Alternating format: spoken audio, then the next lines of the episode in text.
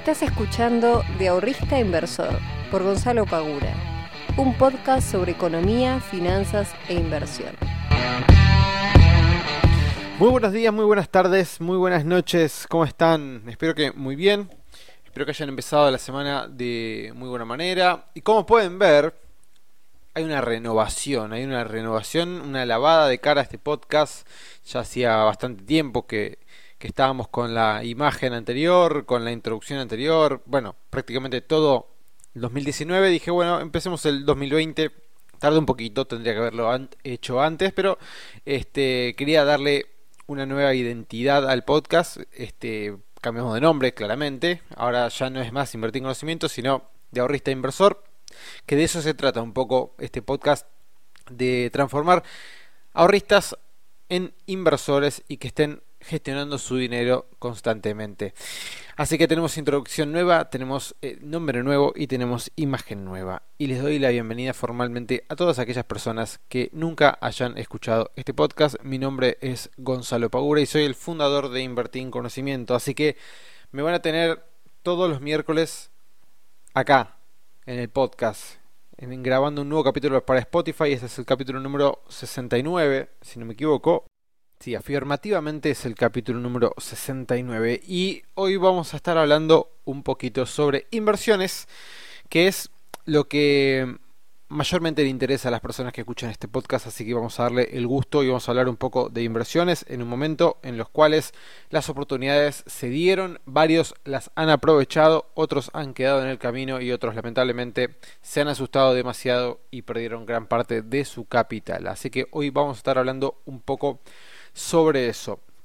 Pero antes, una cosa, si estás escuchando este podcast eh, miércoles por la noche, te queda menos de 24 horas para poder inscribirte en nuestra academia online a un precio promocional. Si quieres saber cuál es, entra a nuestra página web y entérate porque vas a perder la oportunidad de inscribirte y tener durante 30 días 6 cursos completos, 4 workshops y charlas con todos los miembros de la comunidad que hacemos mes a mes. Y encima el anuncio número 2, y que también es muy importante, es que a fin de mayo vamos a estar lanzando un nuevo curso.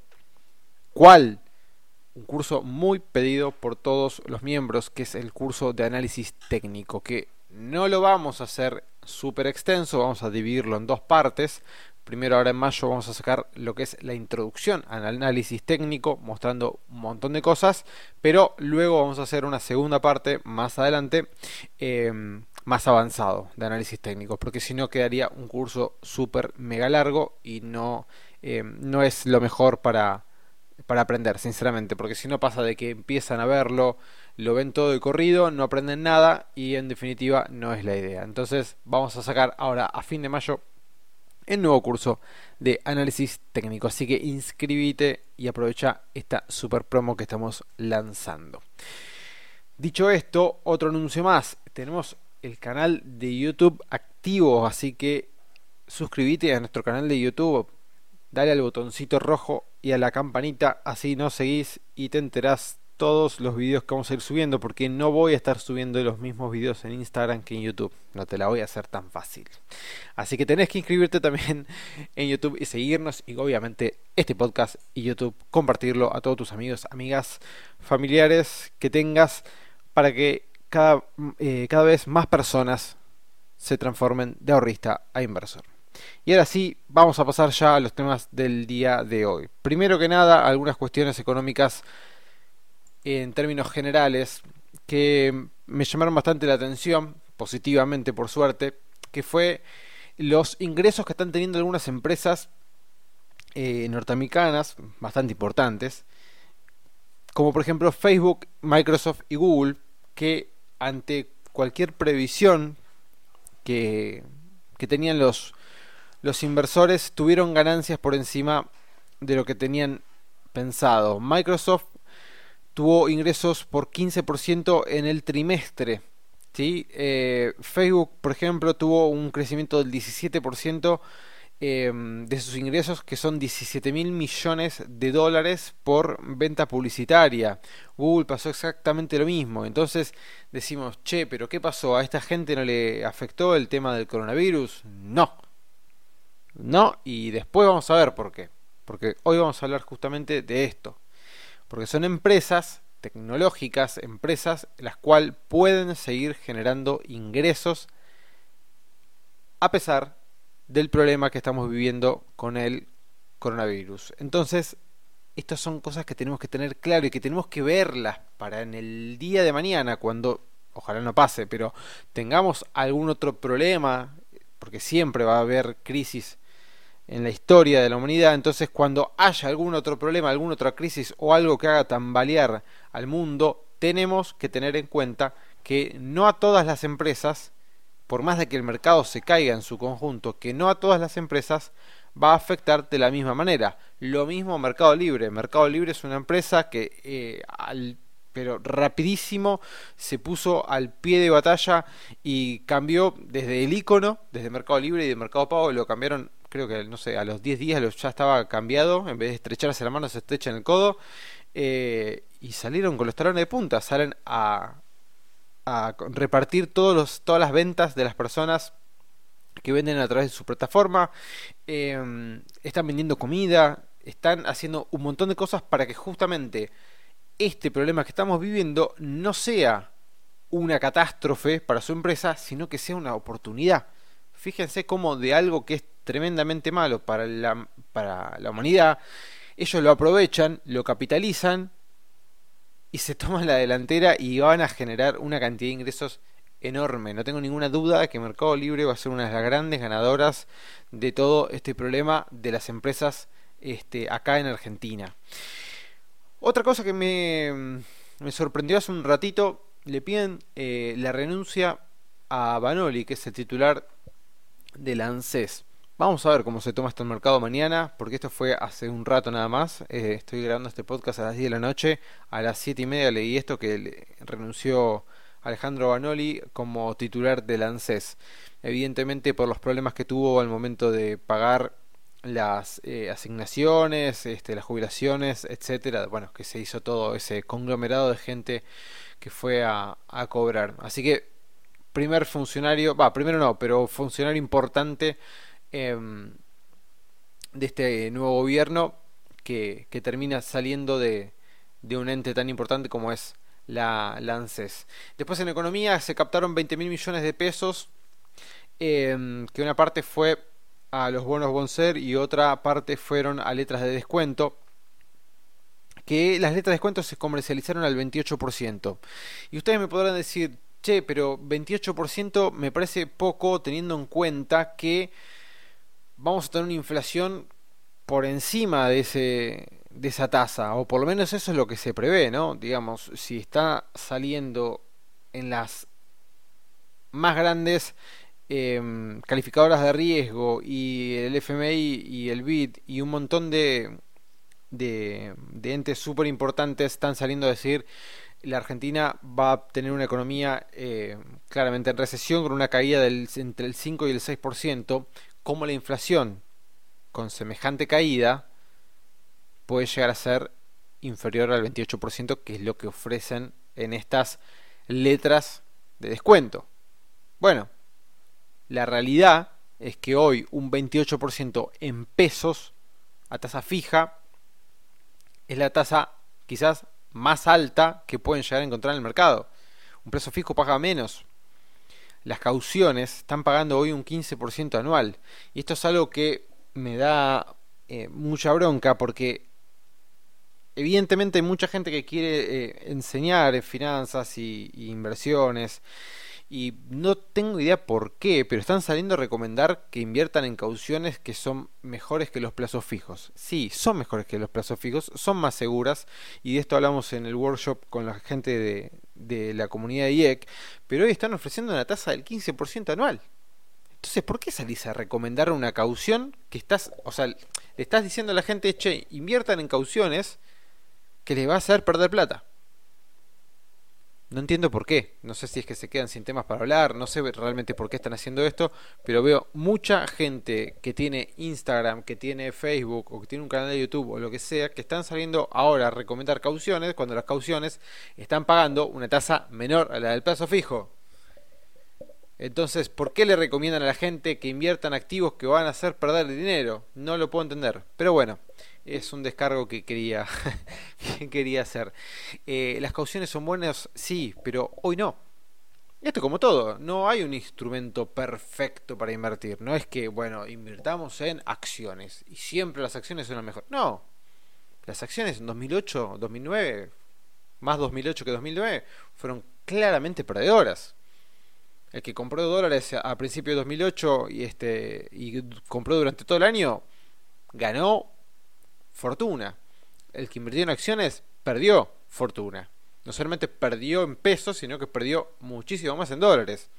50, 60% en dólares. Entonces, no hay instrumentos perfectos. Hay instrumentos que en algún momento sirven, en otro momento no.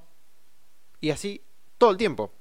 Por eso es tan importante también estar capacitados para poder identificar qué instrumento en cada momento es mejor que otro. ¿Cuál es el costo de oportunidad de invertir en una cosa o el costo de oportunidad en invertir en otra cosa? Esto es fundamental.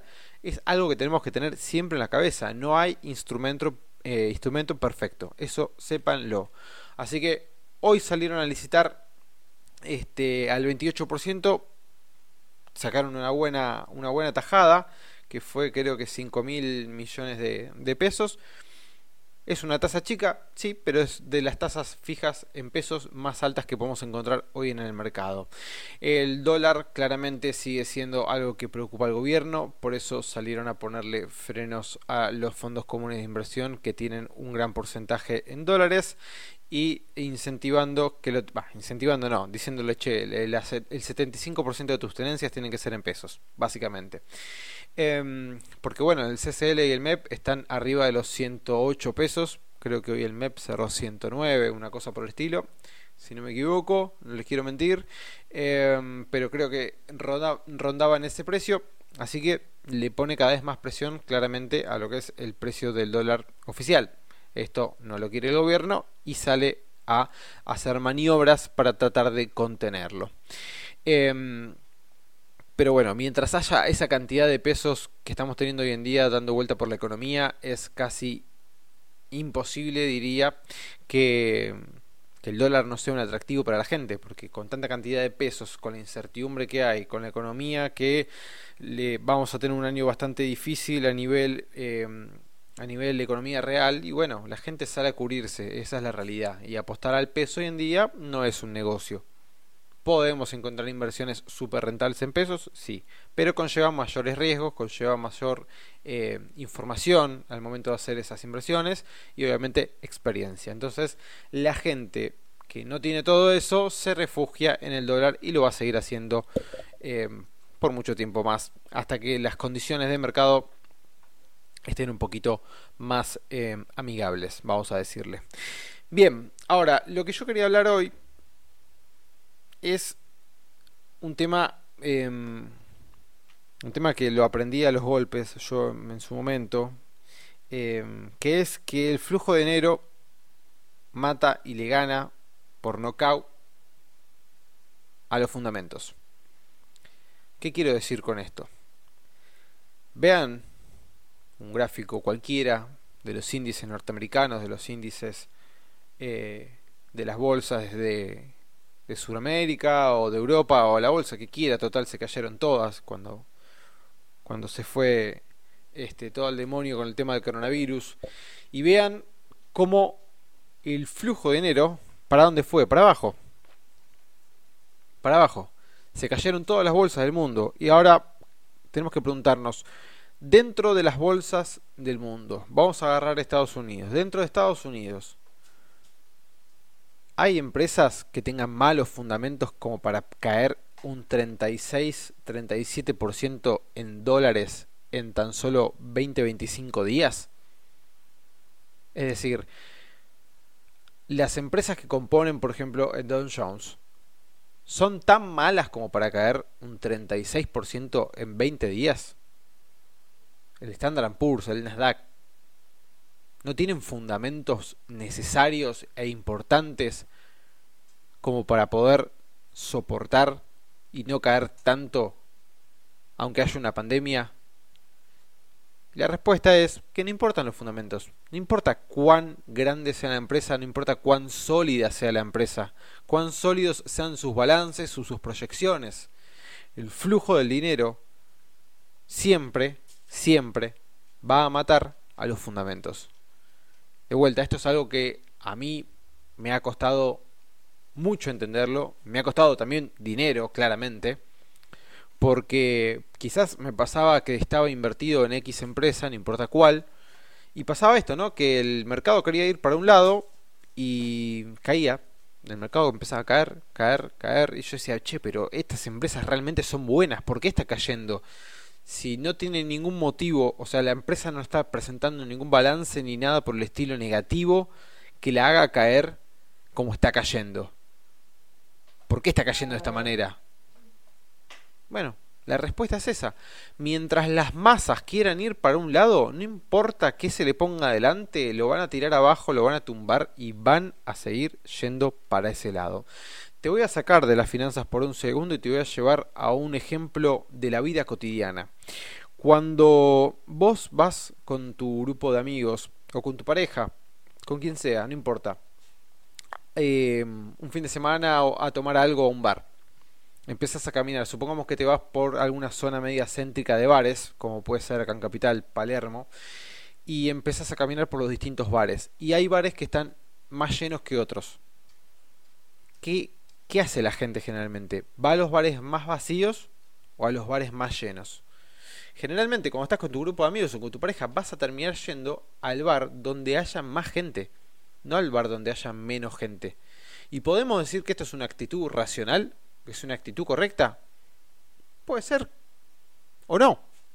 No importa.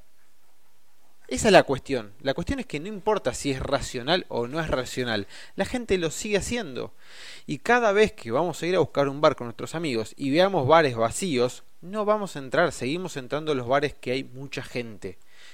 Y uno podría decir, che, pero sería mejor ir a un bar que haya menos gente, estar un poco más cómodo, no, no, no tener tanto ruido eh, dando vuelta, poder hablar más tranquilo, eh, y quizás sería mucho más lógico. Y decís, che, pero estaría más cómodo, todos estaríamos un poco mejor. Bueno, pero no lo hacemos. Terminamos yendo a los bares más concurridos porque si hay mucha gente, algo bueno tiene que haber en ese bar.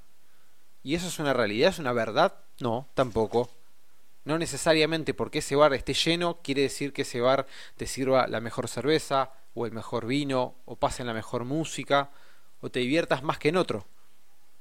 Tienen por qué ser así, pero está lleno y como está lleno nosotros creemos que eso es algo bueno y queremos ir a lo bueno. Bueno, en las finanzas, en la economía pasa exactamente lo mismo.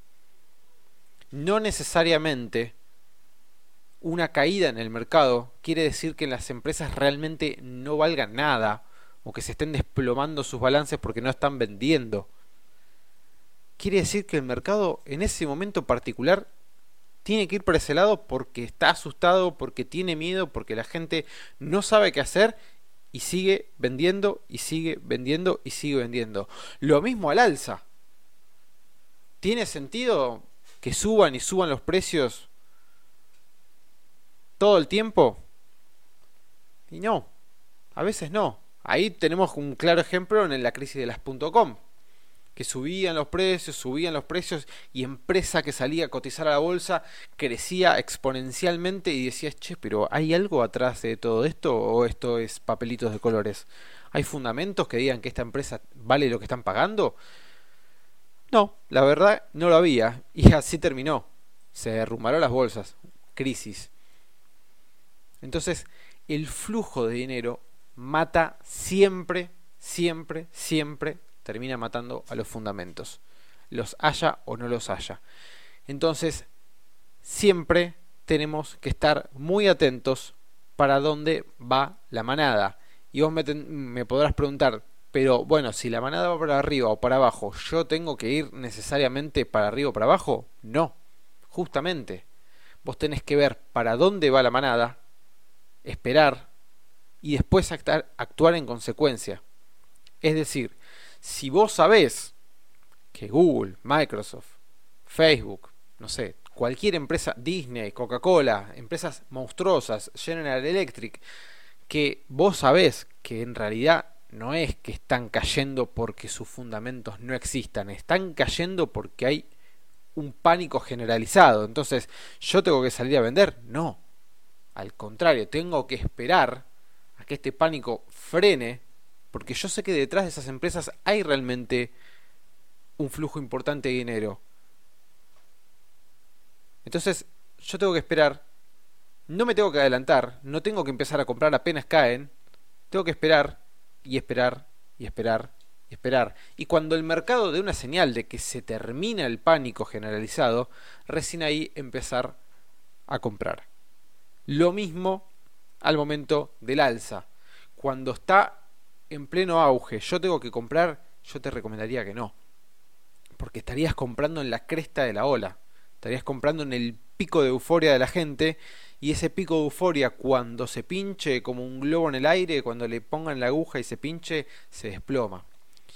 Las subas y las bajas, la velocidad de las subas y las bajas en los mercados generalmente viene acompañado por una contratendencia con la misma fuerza. Es decir, si la baja fue muy profunda y rápida, lo más probable es que cuando del rebote y vaya para arriba, lo haga con la misma velocidad y fuerza. Esto es algo que también tenemos que tener muy en cuenta, porque muchos no lo saben y es algo para aprovechar. De acá es cuando las oportunidades aparecen y nosotros como inversores tenemos que salir a aprovecharlas. Están ahí todo el tiempo, todo el tiempo están ahí para nosotros. Tenemos que solamente verlas, aprovecharlas y usarlas a nuestro favor. ¿Cómo tenemos que hacer? Y bueno, esto lleva experiencia, lleva conocimiento, hay que capacitarse, no queda otra. Pero les puedo asegurar que cuando tengan ese conocimiento, cuando tengan esa experiencia, van a ver los frutos de su esfuerzo y van a estar recontra felices de haberlo hecho. Y este podcast y los videos que vamos a estar subiendo a YouTube y los videos que subo en Instagram y los cursos que hacemos en la academia son justamente para eso, apuntamos a eso, apuntamos a brindar la experiencia, a brindar el conocimiento necesario para que todas las personas que nos sigan, que todas las personas que nos vean, puedan hacerlo. Porque en definitiva, cuantas más personas haya en el mercado, cuantas más personas eh, estén invirtiendo, es mejor para todos.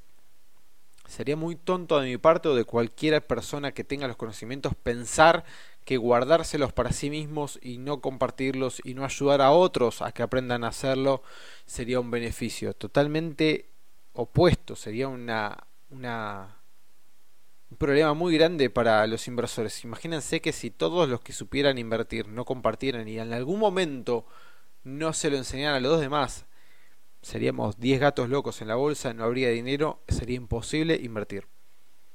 Es importantísimo que tengamos los conocimientos necesarios para poder invertir nuestro dinero y aprovechar aprovechar este tipo de movimientos que nos brinda el mercado y que van a seguir apareciendo. Así que si no pudiste aprovechar este, no te preocupes, seguramente va a haber otro. Como siempre, les agradezco acompañarme en este podcast. Les mando un fuerte, fuerte abrazo y nos vemos la semana que viene. Chao.